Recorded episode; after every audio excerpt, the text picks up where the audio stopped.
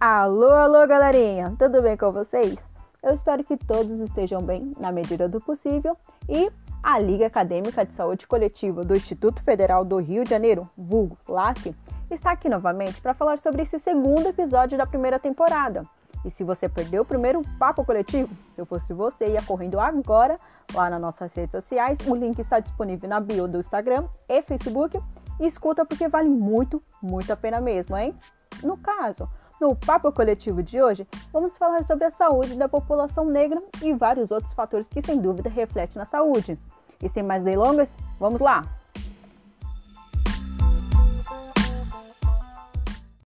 Boa noite, pessoal. Sou o Ruf, também conhecido como Ruf. Sou do IFRJ Realengo. Também faço parte do da LASC como coordenador de pesquisa e sou do curso de farmácia. Oi, gente. Meu nome é Juliana Mamani Sou estudante de fisioterapia pelo IFRJ, faço parte da LASC pela coordenação de pesquisa e estou aqui para trocar algumas informações e experiência com essa galera. Oi, eu sou Gilcilene, também sou aluna de fisioterapia no IFRJ Realengo e também faço parte da LASC. É um prazer estar aqui com vocês. Olá, gente. Meu nome é Dejan Ribeiro, eu sou psicólogo de formação, graduado pela Universidade Federal da Bahia, onde eu também fiz o mestrado em Psicologia Social. E de antemão, agradeço o convite feito pela LASC, Liga Acadêmica de Saúde Coletiva, para poderem fazer esse bate-papo aqui com vocês.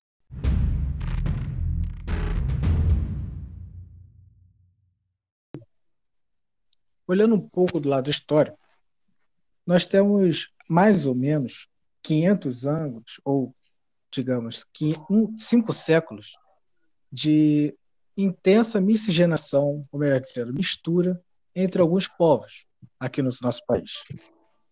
Temos a mistura de indígenas, europeus, asiáticos, africanos, e mesmo diante, diante de toda essa mistura, toda essa miscigenação, tem se propagado bastante a ideia do eurocentrismo, como a cultura europeia sendo a mais importante, a mais é, legal para ser seguida, como a certa, como a correta. E, para piorar o caso, o Brasil foi um dos últimos países da América, se não melhor dizendo, o último país da América a abolir a escravidão. E esse fato resultou em vários impactos que ainda têm reflexos nesse século que, que estamos. Por exemplo, as formas de racismo e desigualdade social. E diante desse contexto, como posso entender o processo de formação da população negra no Brasil Primeiro que falar de população negra no Brasil, sem falar de escravidão, ou falar de saúde coletiva no Brasil, sem falar de, de escravidão, é como você nadar no seco. Então, é fundamental é, é, é, relembrar algumas coisas. É, eu vou iniciar minha fala, Wolfgang, trazendo um, uma poesia, um poema, que ele se chama Banzo. É uma poesia de Cristiane Sobral. Ainda aquela solidão, o aperto gigante interminável acelera o coração. Uma lágrima negra fugitiva embaça os contornos da realidade. Ainda a mesma sensação de asfixia, a mesma ansiedade, os mesmos impulsos destrutivos incontroláveis. Quem enxergará meu sofrimento escuro? Onde estão meus irmãos? Onde tu, mãe companheira? Ainda permaneço aqui enquanto tudo que mais amo, tudo que mais prezo continua distante, inconquistável, inacessível, até mesmo invisível consigo ser, neste país que eu julgava tão negro quanto eu. Tragam, por favor, os meus tambores, meu acarajé. Deixem-me aqui minha cubata escura, sentindo esse cheiro de azeite de dendê, Deixem-me sentindo esse cheiro de morte, esse cheiro de sorte, na noite em que me encontrarei com os meus ancestrais. Ainda o mesmo banzo, ainda o mesmo sangue coagulado, ainda o mesmo navio negreiro. Chegar e partir, duas faces da mesma máscara negra. Banzo, ainda o mesmo instante dolorido em qualquer parte do mundo. Eu acho muito oportuno a gente começar esse debate com a poesia de Cristiano Sobral, de, nomeado por ela por Banzo, para falar um pouco desse processo de formação da sociedade brasileira, em específico da participação da população negra, porque é, quando a gente pensa esse processo de miscigenação que ocorreu, intenso entre dif diferentes povos, a gente não pode esquecer que com a população negra essa miscigenação ocorreu através de estupros. Então, as mulheres negras elas eram estupradas diuturnamente pelos senhores de engenho, né, pelos feitores. Os homens negros também eram estuprados como, é, como formas punitivas diante suas insurgências. Então, é, essa miscigenação na população negra ela não foi relações sexuais consensuadas, com prazeres e, na verdade, com muita dor, com muito sofrimento, né?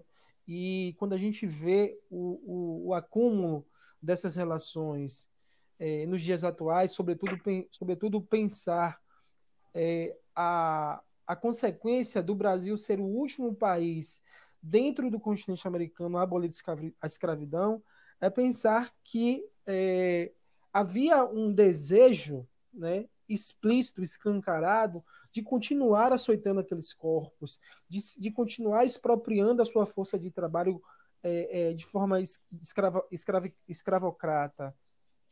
É, e um dos livros, um da, uma das produções acadêmicas produzidas com a finalidade de é, terminar, de ajudar na, na, na, finalização da escravidão, foi um livro chamado Vítimas Algozes, Quadros da Escravidão, de Joaquim Manuel de Macedo, né? é um livro de literatura, ele foi é, produzido a pedido do então imperador na época, Dom Pedro II, para convencer os senhores de engenho, os senhores de escravos, a terminar com a escravidão. E, obviamente, é, o próprio Joaquim Manuel é, é de Macedo, ele, apesar de ser abolicionista, né, ele não era um abolicionista que estava é, com intenções de produzir direitos à população negra escravizada ele era um abolicionista porque ele entendia que existia benefícios na, na, no fim da escravidão, benefícios políticos e econômicos. Inclusive essa própria, esses, esses próprios movimentos que, que aconteceram por parte do imperador e do próprio Joaquim Manuel de Macedo ocorreram por conta de influência política e econômica da Inglaterra. Né? Esse livro, Vítimas Algozes, ele vem produzir uma demonização da população negra e é utilizado esse, esse mecanismo para convencer os senhores de engenho, os senhores de escravos, a não ter escravos, a não ter escravidão no Brasil. E aí, é, para quem tiver interesse, esse é um livro que está disponível nas redes sociais, no Google, né, Vítimas Algozes, Quadros da Escravidão. É só dar uma pesquisada.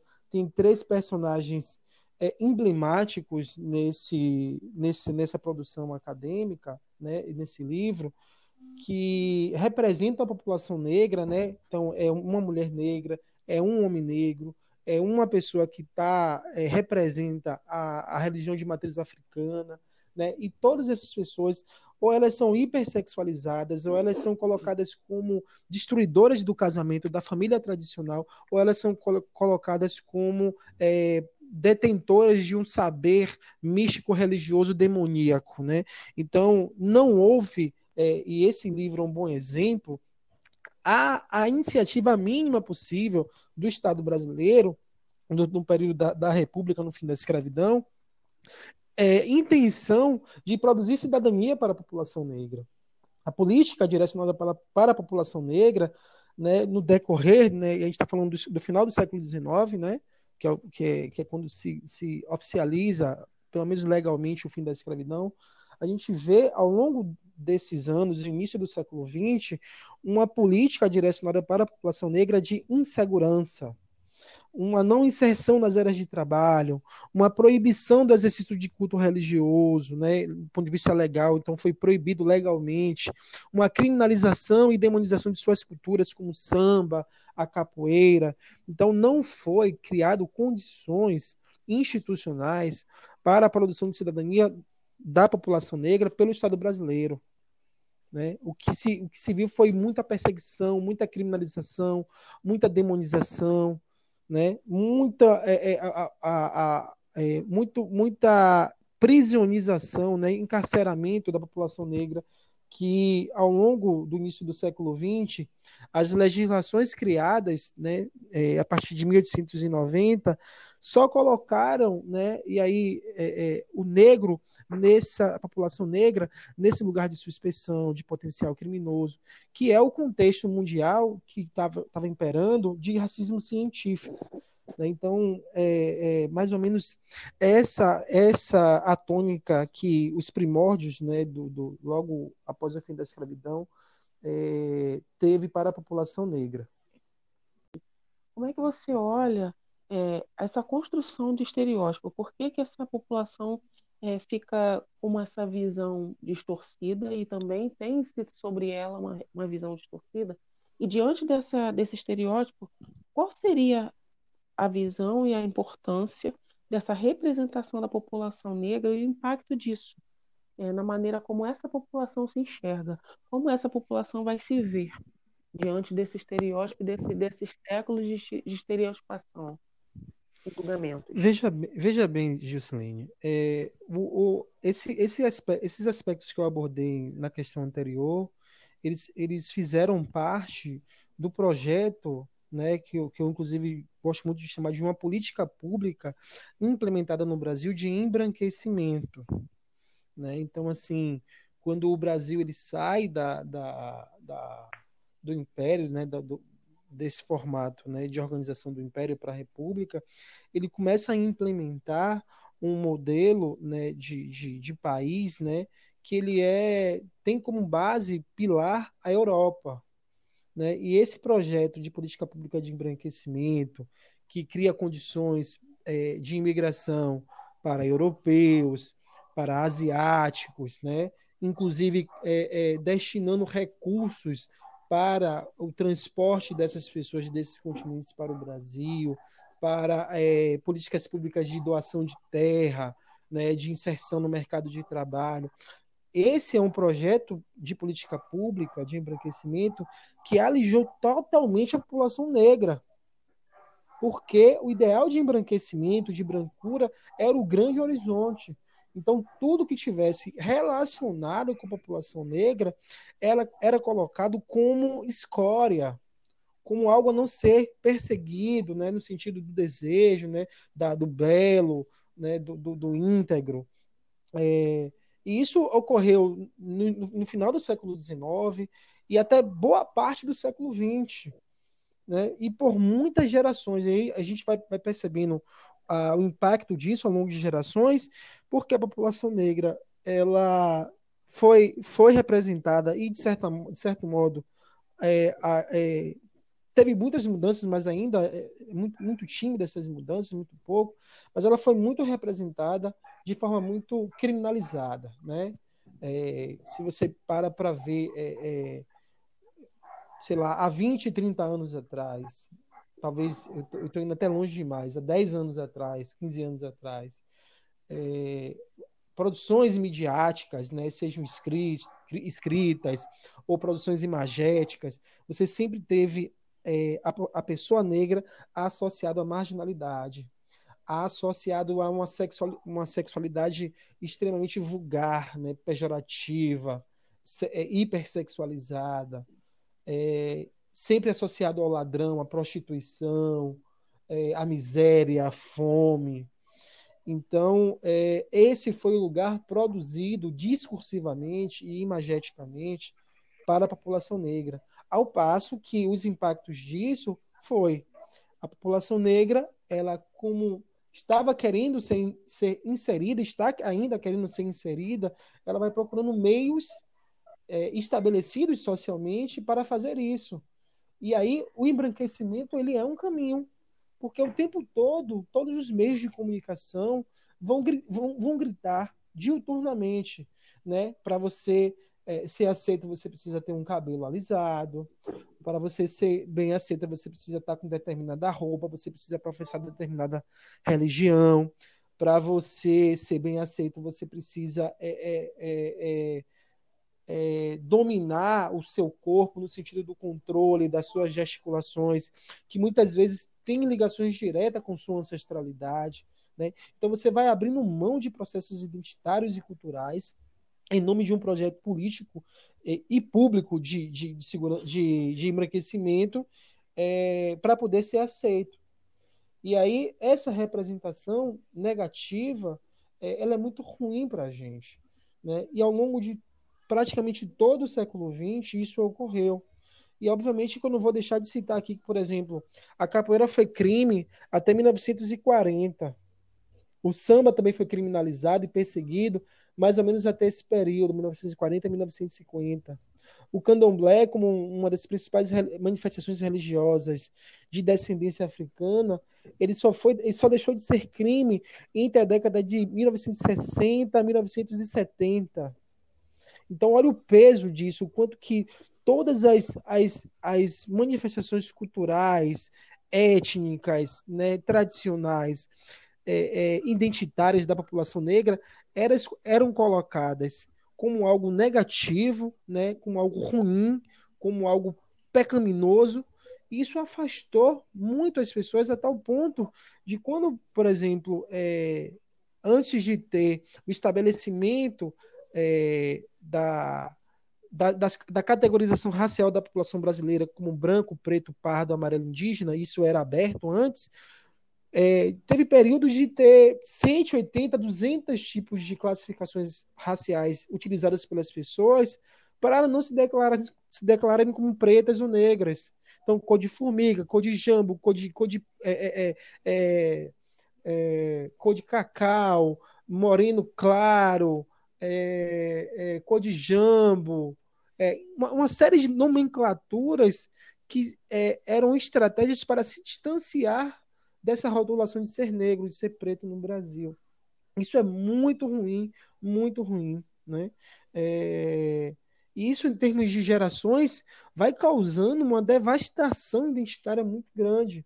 Né? São 500 anos é, é, que a gente vive nesse Brasil numa, numa diáspora de desassossego, sabe, de morte, um estado de padecimento psicológico, né? E obviamente que é, é, não só desgraça aconteceu nesse sentido, porque a população negra ela, ela sempre foi organizada aqui no Brasil. Né? E certamente no início do século XX, né, é, de forma mais específica, 1930, como é, quando diversas organizações do movimento negro vão começando a se organizar, o Teatro Negro, né, o TEM, é, é, é protagonizado por um, uma grande figura saudosíssima do movimento negro e da política brasileira, que é o Abdias do Nascimento. Ele começa a produzir intervenções, aí você vai vendo uma série de articulações que é, de, da, da sociedade civil, da população negra, do movimento negro é, é, social, tensionando o Estado brasileiro para modificar essas relações. Né? E, e, e, concretamente isso só vai ocorrer no final do século XX, 1980, quando inclusive é, é, o, o, país retoma o seu processo de redemocratização e, e a Constituição brasileira, né, a atual, ela é instituída e tem uma série de avanços ali institucionalizados né, mas que vão demorar e que ainda demoram muito tempo para serem efetivados.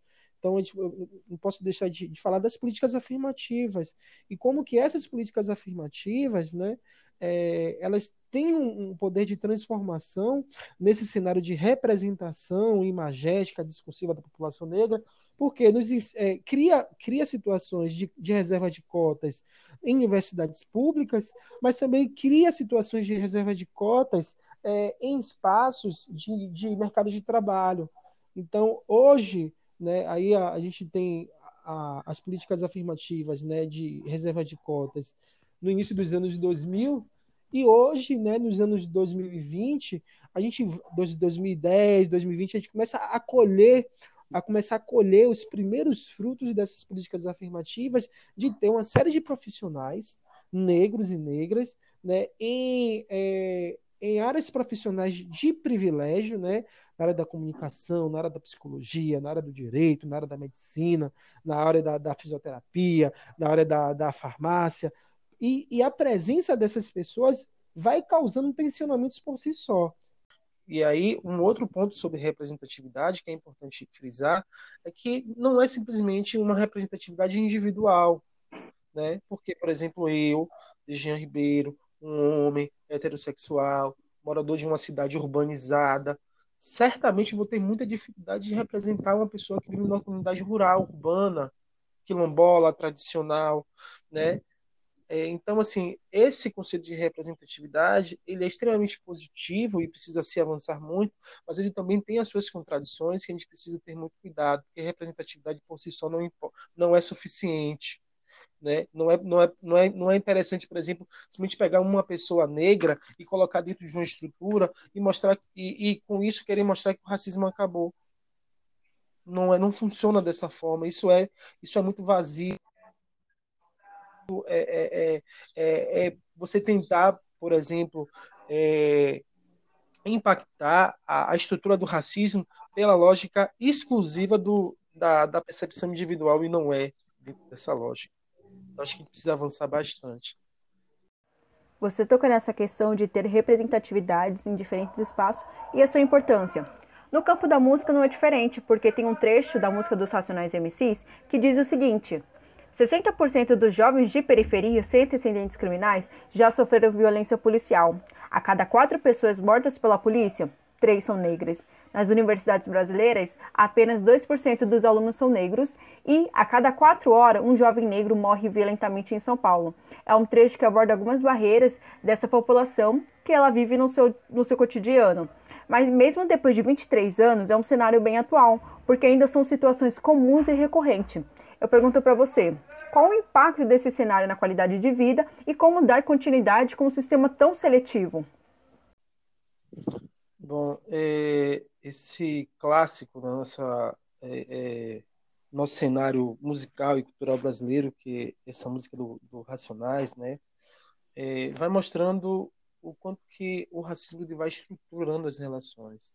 Então, nesse trecho da música, você tem violência policial, você tem uma, uma seletividade da, da, da justiça através do racismo e você tem um acesso à escolarização é, a um nível superior é, quase que inabitada pela população negra. Né? Então, são dimensões da estrutura de funcionamento do Estado que estão organizadas para impedir o de desenvolvimento da população negra. É, e os dados, né, apesar de ter 23 anos é, do, do, lançamento dessa, dessa música, né, desse, é, desse painel discursivo e organizado do, do Racionais MC, é, ainda o reflexo dele é ainda muito similar, né? não mudou muita coisa, apesar de todos os as, as, o trabalho né, organizativo dos diversos movimentos negros no Brasil, esse cenário ainda continua muito similar. Então, assim, a, o percentual de população negra no nível superior ainda é muito aquém do, do, do desejado socialmente pela população brasileira, pensando 56% da população negra. É, a justiça brasileira ainda é estruturalmente racista e branca, né, na sua estrutura, na sua configuração. É, então você vai vendo, por exemplo, os efeitos disso no número elevado de prisões de encarceramento e no número elevado de assassinatos. Né? enquanto nós estamos conversando aqui, fazendo esse, esse bate-papo, a cada 23 minutos que se passou da nossa conversa aqui, uma pessoa negra foi assassinada no Brasil. A cada 23 minutos, um jovem negro é assassinado no Brasil. E esse é um dado que ele reflete essa estrutura, essa estrutura seletiva, essa estrutura é, racista, né, como eu tinha comentado, né, são 500 anos de uma diáspora de desassossego e morte em um Estado que produz padecimento psicológico para a população negra. Né? E aí é, é importante a gente frisar estabelecer de forma muito, é, muito descortinada que não se pode pensar saúde mental né, como se fosse algo subjetivo, descolado da realidade objetiva. Não tem como uma pessoa que tem uma série de impedimentos ao longo do seu cotidiano é, é, é de sociabilidade, pensar que, apesar de todos esses, todos esses impedimentos, isso não vai afetar a forma como essa pessoa pensa, organiza os seus pensamentos, organiza o seu sono, organiza a sua alimentação. Né? Então, essa, essa, essa, essa letra do Racionais MC, ela é de fato um exemplo de como o racismo vai estruturando as nossas relações, vai estruturando as instituições, porque elas são brancas no seu na sua funcionalidade. Várias leis, projetos e mobilizações aconteceram e ainda acontecem como forma de reafirmar e garantir os nossos direitos. Isso é fruto de um grande processo de lutas políticas e sociais. Na área da educação, por exemplo, podemos citar a Lei número 11.645 de 2008, que regula a obrigatoriedade do ensino da história e cultura afro-brasileira indígena nos ensinos fundamentais e médios, e a implementação das políticas de ações afirmativas. Com isso, eu gostaria de saber qual a importância dessas leis e se de fato elas possuem uma efetividade. Bom, de forma muito taxativa, eu digo que não existe efetividade dessa lei, né? Do ponto de vista da sua integralidade, do ponto de vista da sua, de como ela, em, em alguns casos, acontece, né? Porque mesmo aqui em Salvador, Bahia, onde a gente tem quase 90% da população se autodeclara negra, ou seja, preta ou parda, Muitas escolas nessa cidade não desenvolvem estra ações estratégicas para refletir pedagogicamente a história e cultura africana indígena no Brasil. Diversas escolas ainda não implementam ações a respeito e as poucas que fazem se resumem, na maioria das vezes, ao mês de novembro. Isso é muito ruim. Isso é muito ruim porque a gente não a gente não só vive em novembro. A gente vive todos os 12 meses do ano, todos os 365 dias desse ano. E falar da história e cultura africana brasileira não pode se resumir, do ponto de vista da aplicação da lei, apenas as, as disciplinas de história. É preciso que, é, como, como o racismo é estrutural, a resposta ao racismo estrutural também precisa ser estrutural. Então, do ponto de vista pedagógico, da sua estrutura pedagógica, a lei ela precisa se efetivar não só na história, mas na geografia, na, nas disciplinas de português, de matemática, de arte, em toda a sua estrutura pedagógica, ela precisa ser racializada. Porque o que a gente está falando, no final das contas, é sobre racialização. Porque não só eu que tenho raça, não, Juliano. As pessoas brancas também têm, elas precisam ter noção disso. Elas precisam, inclusive, ter noção da violência que os seus antepassados produziram. Porque sem isso, sem essa tomada de consciência, a gente não vai de fato produzir um imaginário crítico de responsabilidade para todas as pessoas. A gente sempre vai estar relegando a individualidade a quem é vítima, a mim, né? A mim ou aquele jovem que quando ele todas as condições estruturais empurram ele para o tráfico de drogas, para a criminalidade, colocam a culpa nele, olha, você que escolheu. E aí a ideia de meritocracia, ela é muito vazia. Ela é um mito extremamente violento. É... Então, quando a gente pensa a lei 11.645, que vai versar sobre a obrigatoriedade é, de pensar a, a, história da cultura africana, afro-brasileira e indígena no Brasil, isso não ocorre de forma efetiva. A lei é um avanço, é. Ela foi, ela, ela, ela foi implementada em algumas escolas ou em várias escolas foi, mas a forma como ela é efetivada é muito aquém da realidade de provocação de reflexões na estrutura social. Sabe-se por meio da Pesquisa Nacional de Saúde do ano de 2015 que no Brasil o acesso à saúde da população negra é prejudicado e muitas vezes dificultado em todos os âmbitos, inclusive no acesso a medicamentos. A população negra consulta-se menos dentistas e, da mesma forma, tem menos acesso a planos de saúde se comparação com a população branca. Esses dados apontam para desigualdades e racismo. Diante desses dados, como você lida com essas barreiras, sendo que elas aumentam a distância quando falamos do sistema prisional?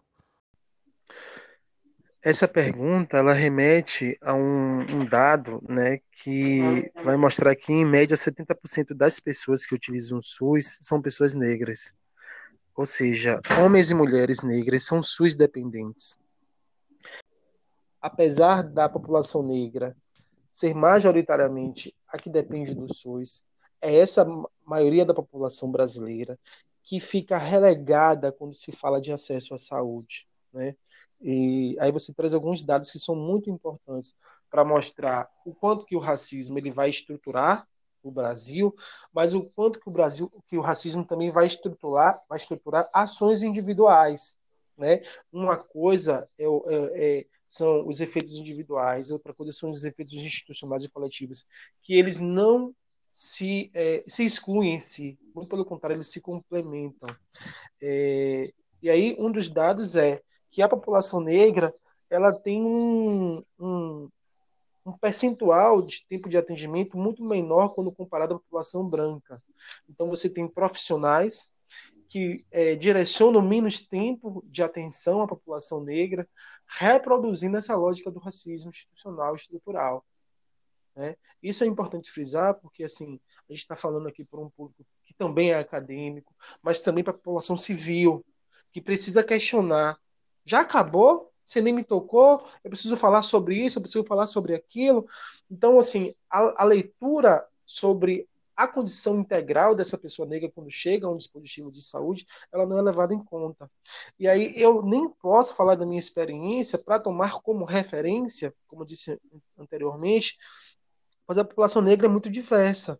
Os condicionantes sociais que estruturam as sociabilidades da população negra são muitas. Então, quilombola e as populações negras rurais tradicionais, mulheres, crianças, povos de terreiro, idosos, homens, população LGBT negra, são tantas dimensões de existência e por isso a política de saúde integral da população negra é tão importante. E apesar de mais de uma década de sua implementação, a sua efetividade ainda não abarca as realidades sociais. O mínimo, em muitos casos, não é feito, uma coleta do quesito raça-cor nos formulários do SUS. E não é chover no molhado, é, que eu estou querendo dizer isso não. Recentemente, a Defensoria Pública da União precisou entrar com uma liminar para obrigar a coleta do quesito raça-cor nos óbitos provocados pela Covid, porque esse dado, que é o dado que vai de fato é, mostrar como o horizonte dessas é, é, dessa realidade, dessa divisão tem acontecido, às vezes ele não é coletado, e ele não é coletado porque justamente ele vai mostrar como está organizado. E, e a, a, a, Covid, né, o, o, os óbitos, né, os adoecimentos provocados por essa pandemia viral, ela tem descortinado como essa seletividade, do ponto de vista do acesso à saúde, do ponto de vista dos seus condicionantes sociais, tem potencializado quem morre e quem vive no Brasil. E os dispositivos que operam de saúde no sistema prisional, eles funcionam em rede.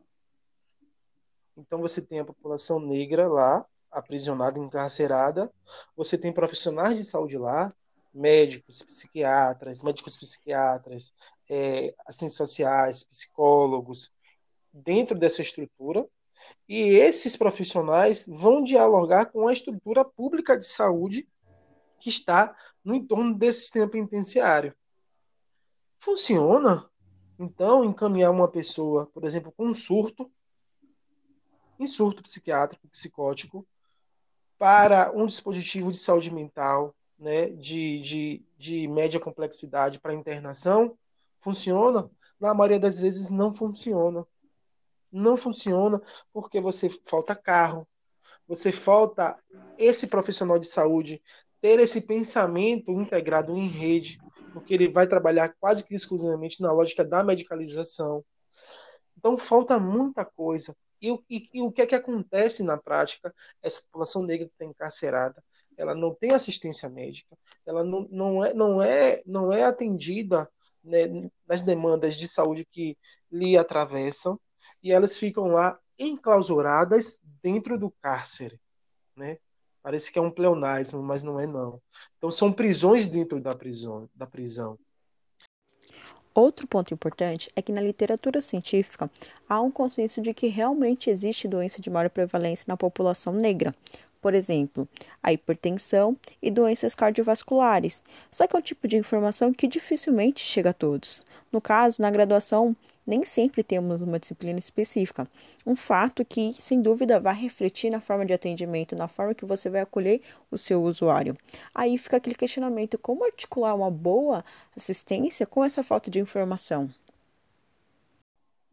Essa pergunta me fez lembrar que a anemia falciforme ela foi descoberta cientificamente no início do século XX, 1911, se não me, se não me engano a data. Mas sua terapêutica só foi produzida no final do século XX. Uma doença prevalente, que é prevalente na população negra, não careceu de investimentos e produção de medicação. É, e aí, quando você vai, vai trazer essa coisa dos fatores genéticos que atuam em conjunto com fatores sociais ambientais, é, é extremamente importante, porque, assim, eu, um jovem que tenho na minha família pai e mãe ou avós que tiveram diabetes mellitus, que, têm quadros hipertensivos, e que esses quadros eles são hereditários e que vão precisar é, eu, eu preciso me cuidar, ter uma atenção redobrada, para que esses quadros genéticos né, hereditários não despertem. É, é, essa é uma leitura que, na maioria das vezes, é, ela não funciona dessa forma. Porque muitas vezes as pessoas chegam até os serviços de saúde e esses quadros eles não são levados em consideração. Às vezes a pessoa ela, ela, tem, ela tem uma carga genética para desenvolvimento da sua diabetes mellitus, mas ela não sabe.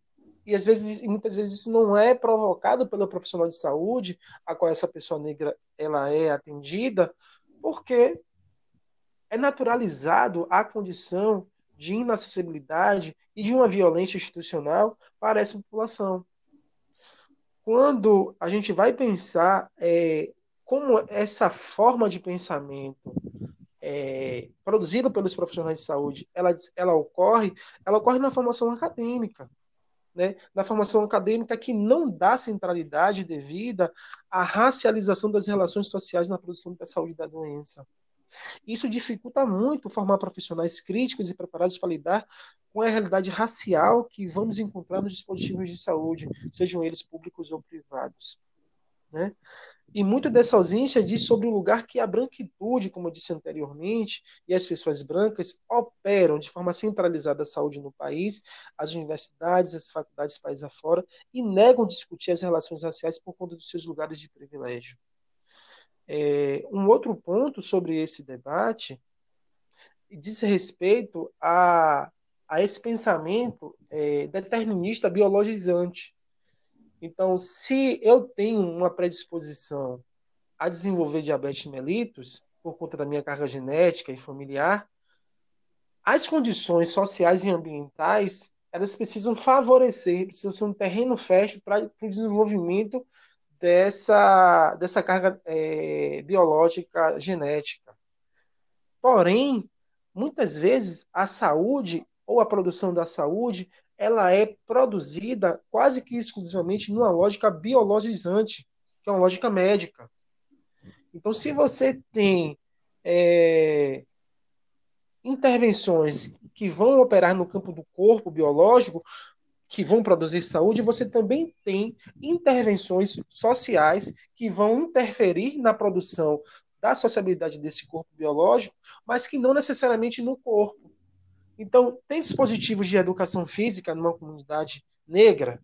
Tem. É, tem dispositivos para pensar é, educação em saúde para essa população negra? Então, você está falando de um processo de responsabilização dessas pessoas, ao mesmo passo em que é, os profissionais de saúde não dão conta de responder a essa realidade racializada que atravessa a população negra. Então você tem duas estruturas, uma estrutura institucional, que são as formações, né, dos cursos de graduação e pós-graduação, e você tem uma dimensão individual, que é a responsabilidade do profissional, que muitas vezes vai buscar isso, ou tende a buscar isso pós é, a, o final da graduação, porque vai, vai, vai se deparar com a realidade a qual ele não foi instruído academicamente a, a intervir, que são a população negra extremamente adoecida, com, com condições estruturais é, de higiene, de, de, de, é, de, estrutura de mobilidade extremamente deficientes, que vão afetar as suas, as suas saúdes.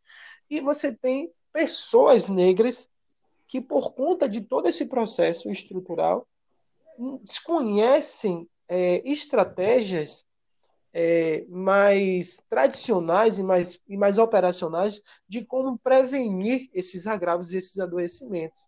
Então, de fato, é um desafio muito grande. É um desafio que é, as pessoas precisam se responsabilizar, inclusive a população branca, né? mas que ela vai, ela vai se dar também numa cadeia coletiva. E essa estrutura tem a se intensificar quando a gente fala da população negra, no caso, da mulher negra, porque a gente vê a mortalidade né, materna, violência obstétrica, aquela noção de que vamos dar menos anestesia para uma mulher durante o trabalho de parto, porque ela tem, é, ela tem muito mais força, ela aguenta muito mais. Então, são lógicas, são pensamentos que acabam intensificando muito mais, né? Isso tanto na, no, no modo como você vai agir e como você vai atender aquela pessoa. É, esse, essa visão da mulher negra ou do homem negro como é, que aguentam mais força, ou, ou é, mais dor, melhor dizendo, e que são mais fortes, é, ele é um resquício do processo de escravidão.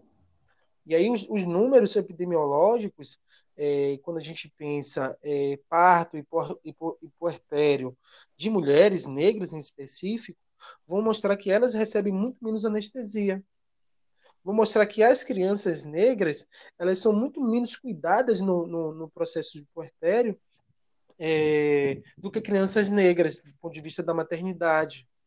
Né? E isso é o, o, o pensamento racista, estruturalmente racista, operando nas individualidades e na institucionalidade dos serviços de saúde de maternagem. A Política Nacional de Saúde Integral da População Negra é uma resposta do Ministério da Saúde às desigualdades em saúde que acometem esta população e o reconhecimento de que as suas condições de vida resultam de injustos processos sociais, culturais e econômicos presentes na história do nosso país. Além do reconhecimento, que sem dúvida é um passo muito importante, na prática, como funcionam esses serviços? Que, baseado neles, foi em prol da melhoria das condições de saúde da população negra. Veja, é, a política nacional integral de saúde da população negra, ela traz um aspecto que é muito importante, que vai dialogar com o conceito de saúde estabelecido pela OMS, né? que é um equilíbrio entre a saúde social, a saúde biológica, a saúde é, espiritual. É, e essa ideia de integralidade, na maioria das vezes, ela não é levada em consideração porque você tem um modelo biologizante médico operando que não leva em consideração os aspectos de sociabilidade ou até os aspectos de crença dessas populações negras, né? E é bem assim no plural mesmo. Porque se você tem, por exemplo, numa comunidade negra periférica, um dispositivo de saúde como uma unidade básica de saúde, e você tem lá os agentes comunitários de saúde, muitos desses agentes não chegam a acessar os dispositivos dentro da comunidade de religião de matriz africana por conta de uma concepção de crença é, diferente desses espaços. E aí você vai começando a perceber que há uma, um descompasso em atender essa integralidade é, em prol de uma concepção particular de algumas pessoas, porque não leva algumas coisas em consideração. Então, essa noção de integralidade, que ela é fundamental para a produção de saúde, ela não é levada em consideração, sobretudo por, por conta desse pensamento cartesiano. Olha, vamos deixar essa parte aqui separada, porque essa parte não importa, e vamos tratar dessa parte aqui, porque essa parte aqui eu posso, a de cá eu não posso, porque eu, é, é, é irrelevante para mim, a minha crença diz que isso é negativo, é maléfico. É, isso, isso é só para dar um exemplo, né? O quanto que a, a, a ideia de saúde integral da população negra ela não é efetivada. É, é, quando, se, quando é direcionada para a população negra, esse cuidado, do ponto de vista da prevenção, ele não é levado em consideração porque você naturaliza a violência dessas, é, desses, desses contextos. Os próprios profissionais naturalizam a violência desse contexto né? violência infantil doméstica, violência contra a mulher, a violência policial, a violência institucional, né? não que essas não sejam, mas a que vai organizar o, o, o contexto de saneamento básico, de coleta de lixo, né? de distribuição de água, Então você vai produzindo uma cadeia de não atenção à, à integralidade da, da população negra, porque ela é atravessada por essas, essas formas institucionalizadas para não dar certo. E é difícil, é muito difícil, é muito complicado produzir saúde integral nesses contextos, porque esse profissional de saúde ou esse, ou esse dispositivo de saúde que vai atuar nesses contextos, eles precisam ter uma atuação que não é meramente é, da saúde técnica no sentido biológico, mas de uma atuação política, de provocar, por exemplo, a escola que fale sobre é, comunicação em saúde, prevenção à, saúde, que faça um diálogo com os dispositivos de saúde, para que esses dispositivos de saúde façam um diálogo com as estruturas de secretarias de Estado para produzir maiores intervenções é, de abastecimento de água. E aí é, eu vou pegar um, a, a, o exemplo da pandemia, né, que vem aí com o mote de é, fique em casa, faça isolamento social, utilize água e sabão, faça sua asepsia, né? Quando, na, no final das contas, você tem 8, 10 pessoas morando dentro de, um, de, um, de uma casa muito pequena que é impossível fazer um distanciamento social. Você tem, nesse mesmo contexto de 8, 10 pessoas dentro dessa casa, é, a ausência de água encanada ou mesmo da presença da água, porque a água falta nessas comunidades. Né? E, e aí você vai vendo o, como que a, a desorganização, que não é um, um, uma mera é, uma mera omissão do Estado ou falta da ação do Estado, na verdade é uma ação pensada em, em desassistir esses contextos dessas populações, vai produzindo uma condição de extrema vulnerabilidade e aí vai mostrando que essas populações são as maiores vítimas da produção da, da, da Covid-19 no país, porque elas estruturalmente não têm condições, o Estado não dá condições para que elas façam uma sepsia adequada, para que elas possam produzir um, um, é, um acesso à alimentação adequada, para produzir, por exemplo, é, uma saúde preventiva. Então você vai nesse mesmo compasso, dizendo para as pessoas fiquem em casa, utilizem máscara, né? E muitas vezes as pessoas não têm nenhum tecido limpo para se vestir. Né? Então, é muito delicado a gente responsabilizar individualmente, é, sejam os profissionais ou sejam as pessoas, pela produção de suas saúdes, quando estruturalmente a desorganização ela parece que é o modus operandi. Tem uma frase da Djamila sobre racismo que diz o seguinte: todo mundo sabe que existe, mas ninguém acha que é racista.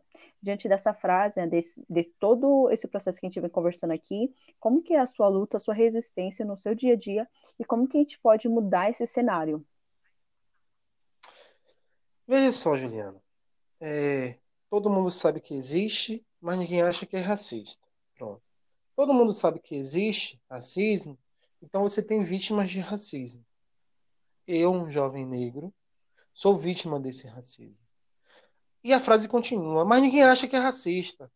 Ou seja, não existe responsabiliza é, pessoas que se responsabilizam pela produção do racismo. Parece que não existe racismo, racistas. Existe racismo, mas não existe racistas. É, é, é o crime perfeito, não é? É o crime perfeito. Porque enquanto eu, um jovem negro, de descendência negra, quando eu olho para minha trajetória anterior a mim, dos meus pais, dos meus avós, dos meus bisavós, e olho qual foi a herança que ficou para mim, é uma herança de, de, de, de, padecimento psicológico. É uma herança de dor, é uma herança de morte, de morte precoce, de morte, morte matada. É uma herança de não ter é, é, é, acúmulos financeiros para poder ter uma casa própria, para poder ter um veículo, para poder ter uma dignidade de moradia. Por outro lado, quando as pessoas dizem, mas ninguém aqui acha que é racista, é porque ninguém produz racismo. Mas quais são as heranças que essa população não negra e não indígena é, traz de herança dos seus antepassados. Porque ninguém se acha racista, ninguém quer se responsabilizar pelo racismo. Isso é muito delicado, isso é muito complicado, porque aí vai, vai tratar justamente de qual o papel da, da, das populações brancas, no plural também, é, tem na produção da luta antirracista. E acredito que é, quando você é, atribui essa pergunta, né, como é a minha luta, a minha resistência, é provocando no meu dia a dia. É provocando as pessoas a refletirem sobre seus privilégios, sobre a necessidade de elas reverem seus privilégios, porque da mesma forma que a gente tem uma desigualdade racial, a gente tem uma desigualdade de gênero. Ao mesmo tempo que eu provoco isso, eu também sou provocado a repensar o meu lugar como homem nessa estrutura, nessa, nessa, nessa sociedade estruturalmente é, desigual em termos de gênero. Mas parece que essa mão dupla, ela parece que não atinge muito quando a gente fala de raça, porque isso não vem para o centro do debate. É, então, é, no meu dia a dia, né, é, pessoalmente, eu sou um jovem que também sou vinculado a uma religião de matriz africana. É, a gente precisa buscar muito é, espaços identitários para nos fortalecer, porque a estrutura ela é muito violenta. Ao mesmo tempo que institucionalmente, profissionalmente, eu tenho produzido tensionamentos né, é, dentro dos espaços que eu atuo para se repensar é, algumas práticas institucionalizadas que são produtoras de violências, que são produtoras de assimetrias sociais e raciais. Né? Então, é, é um desafio muito grande, né? Eu acho que estar aqui é, produzindo esse debate, essa conversa, ela também é, é mais uma forma né, de, de intervenção de produção de reflexões, de produção de tensionamentos, não existe, não vai existir nunca, em lugar nenhum. Falar sobre reversão de, de, de, de desigualdades sem tensionamentos, sem conflitos. Eu queria muito deixar para vocês essa, essa semente do desconforto. Queria deixar muito essa semente do desconforto. Porque é no desconforto que as pessoas não negras e não indígenas desse Brasil vão, vão repensar as suas práticas, os seus privilégios, sabe?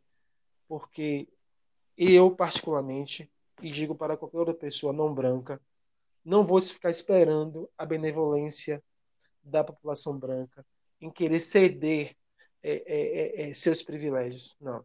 Vou produzindo, a gente precisa seguir produzindo os nossos direitos, se apropriando mais de legislações, de, é, de ocupar espaços. Né? A desigualdade no Brasil é muito violenta, então até a própria até o próprio acesso ao letramento desses espaços já é um impedimento por si só.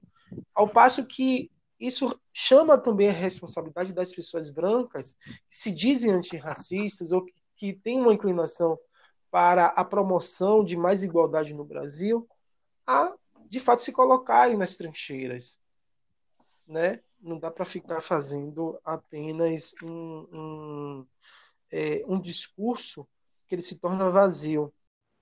Eu sei que tem alguns pontos que a gente poderia ter conversado muito mais, mas infelizmente a gente chegou na reta final desse segundo encontro.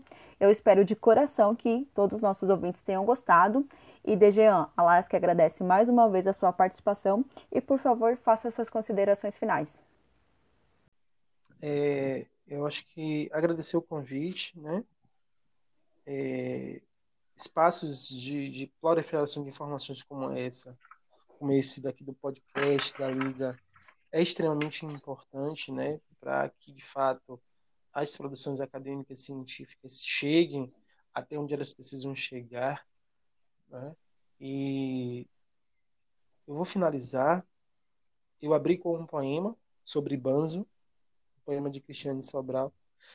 E eu vou finalizar com outro poema, também sobre Banzo, só que de Conceição Avarista. O nome desse poema é Apesar das acontecências do Banzo.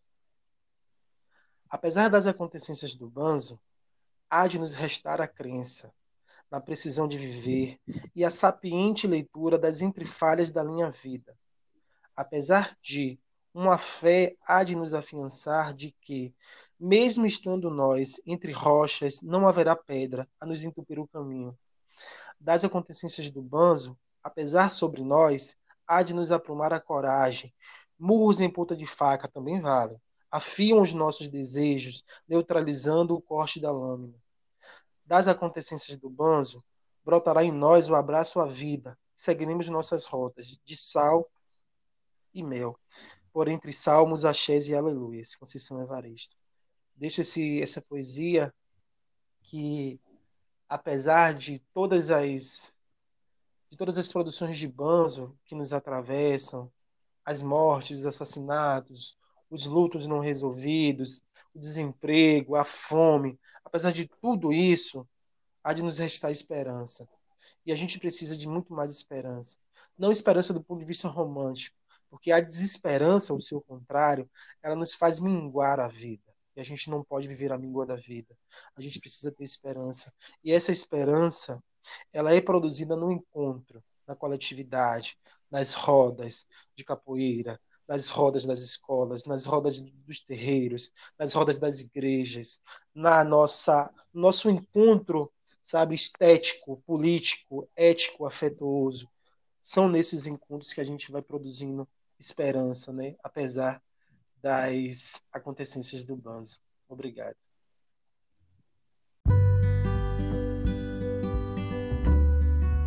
E aí, pessoal? Chegamos ao fim do nosso segundo encontro Papo Coletivo. Fique agora com a nossa indicação da Tatiane. Para dúvidas, críticas, elogios, sugestões, siga a Lasque nas nossas redes sociais. Estamos no Instagram e no Facebook. Obrigada pela sua atenção e até o nosso próximo encontro. Valeu! Olá, meus amores, eu sou Tatiane Moraes, eu sou membro da coordenação de extensão da Liga Acadêmica de Saúde Coletiva e hoje a LASC me convidou para trazer algumas indicações que tratem sobre a luta da população negra e toda a sua história de resistência. Eu separei algumas indicações importantes que acho necessárias para quem deseja aprender e se aprofundar um pouquinho mais dentro dessa temática. Para os fãs de filme e cinema, eu trago o filme Mandela, Longo Caminho para a Liberdade, que é uma autobiografia da história desse líder africano, que é o ex-presidente da África do Sul, e apresenta nesse filme todo o seu início de trabalho político e a sua luta né, contra o apartheid, além de toda é, a sua prisão e etc. Trago também nessa linha né, de líderes políticos importantes, né, líderes negros políticos importantes, o filme Selma, Uma Luta pela Igualdade, disponível na Netflix. Ele foi lançado em 2015 e ele trata a história do líder protestante Martin Luther King e a importância dele para a conquista de direitos civis negros americanos e principalmente a conquista do direito ao voto e como que isso repercutiu também no mundo né, e a importância desse líder americano. Eu trago também um filme que está disponível na Netflix, que é o 13ª Emenda. Ele é um documentário né, que trata a correlação direta e é muito importante para a gente entender a própria correlação que nós temos no Brasil né, é, entre a criminalização da população negra e esse boom do sistema prisional e como que isso se tornou uma política mesmo, né, é, é, social, uma política de governo, é, aumentar o sistema prisional e a criminalização da população negra, né, em correlação direta, intimamente ligada a esse boom. É, Para quem curte livros, eu trago uma indicação perfeita também, que é do Alê Santos, que é um livro que é chamado Rastros de Resistência, Histórias de Lutas e Liberdades do Povo Negro, que diferente de muitas perspectivas que são tratadas no cinema, na televisão brasileira, né, sobre um povo somente escravizado e martirizado, etc. O Alê ele traz histórias de um povo preto que são reis e rainhas, guerreiros, amazonas, esse povo que lutou é, brevemente, que resistiu brevemente a, toda, a todo o processo de colonização, a todo o processo de escravidão. Né? Então, ele traz uma outra perspectiva né, histórica sobre a população preta, diferente daquela que a gente conhece desde sempre, que é esse povo marginalizado, escravi... marginalizado, escravizado. Não, é, é, ele traz essa ideia de são reis, são rainhas, são guerreiros amazonas, que em nenhum momento é, é se desviaram desse propósito de resistência contra a colonização e contra a escravidão. Eu trago também o livro do Silva Almeida, né, que é um estudioso né, dentro da, da temática de população negra, e ele traz esse livro chamado Racismo Estrutural, onde ele apresenta como que o racismo está infiltrado, obviamente, na nossa estrutura social, mas também como um projeto político e econômico da sociedade brasileira e que interfere intimamente na saúde e no bem-estar mesmo do povo preto brasileiro. E ainda também na temática de livros, eu trago o livro chamado O Genocídio do Negro Brasileiro, um processo de, raci de racismo mascarado, que é do Abdias Nascimento, onde ele desmistifica diversos mitos brasileiros sobre a escravidão, né, esse mito do, do benfeitor, do africano livre, né, do, do, da, da, própria democracia racial como um todo, né? E ele ainda fala bastante sobre a exploração sexual da mulher africana no Brasil e o embranquecimento cultural, né, que a gente teve da culturação do povo preto, né? no Brasil como um todo e outras coisas mais muito importantes também para serem é, absorvidas, entendidas estudadas. É, para quem é fã de YouTube, para quem gosta de conteúdos um pouco mais curtos, mas que também tratem da temática de forma efetiva, eu trago o canal da Ana Paula Chogani.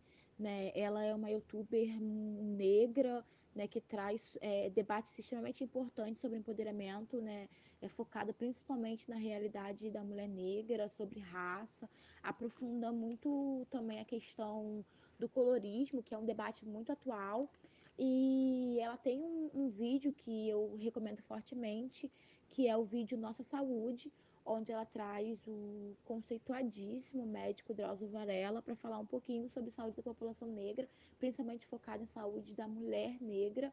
E ela traz também uma ótima discussão sobre o conceito de, de saúde bem ampliada mesmo. E ainda trago também o canal Mulheres de Luta, né, principalmente o vídeo com a Jurema Werneck, que é uma uma estudiosa, uma mulher negra estudiosa dentro dessa temática também. Ela também tem livros importantes. Eu recomendo fortemente que vocês caçem livros da Jurema Werneck. E esse vídeo dela no canal Mulheres de Luta, ele é titulado Mulheres Negras no SUS e ele traz estatísticas de como que as mulheres negras são tratadas com menor qualidade no Sistema Único de Saúde e todas as outras facetas da violência hospitalar que está enraizado nesse racismo estrutural social mesmo que a gente vive na sociedade brasileira. E por último, mas não menos importante, eu trago o Instagram do NEABI, que ele é o Núcleo de Estudos Afro-Brasileiros e Indígenas do Campus Realengo, do IFRJ, e o Instagram tem sido usado como ferramenta de luta também e de propagação da história do povo preto. E, então são essas as minhas indicações. Eu espero muito que vocês vejam, que vocês é, se aprofundem mais sobre o tema e caçem muito mais a respeito é, dessa temática.